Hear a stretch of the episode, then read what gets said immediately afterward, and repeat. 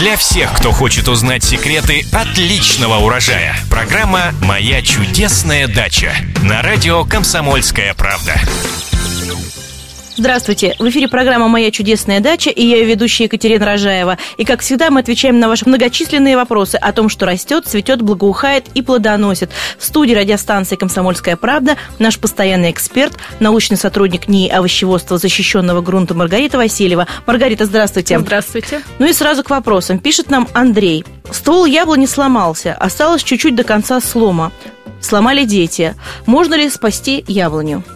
Ну, все зависит э, от того, насколько сильно они ее сломали. Если все-таки слом не совсем уже большой еще, то можно попробовать притянуть и завязать садовым варом. Если же слом слишком сильный, то э, можно восстановить яблоню за счет э, так называемых волчковых побегов. Это побегов обновления. Если спилить яблоню выше места прививки, ну, чуть ниже, чем слом произошел, то пойдут боковые побеги, и за счет них яблоня восстановится.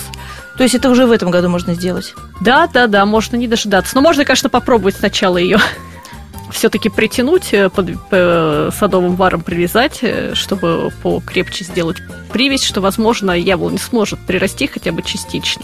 А если яблоня прирастет и даст вот эти волчьи побеги, то что лучше лучше делать? Лучше волчковые побеги, я думаю, все-таки оставить, потому что велика вероятность, что на этом месте будут все-таки происходить и дальше разломы.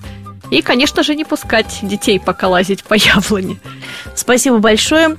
Напоминаю, задать свои вопросы, а также прочитать ответы на них вы можете на нашем сайте kp.ru в разделе «Моя чудесная дача» в рубрике «Эксперты». А мы с вами прощаемся. С вами были агроном Маргарита Васильева и я, Екатерина Рожаева. Новые ответы в новых программах. Всего доброго, услышимся. Для всех, кто хочет узнать секреты отличного урожая. Программа «Моя чудесная дача» на радио «Комсомольская правда».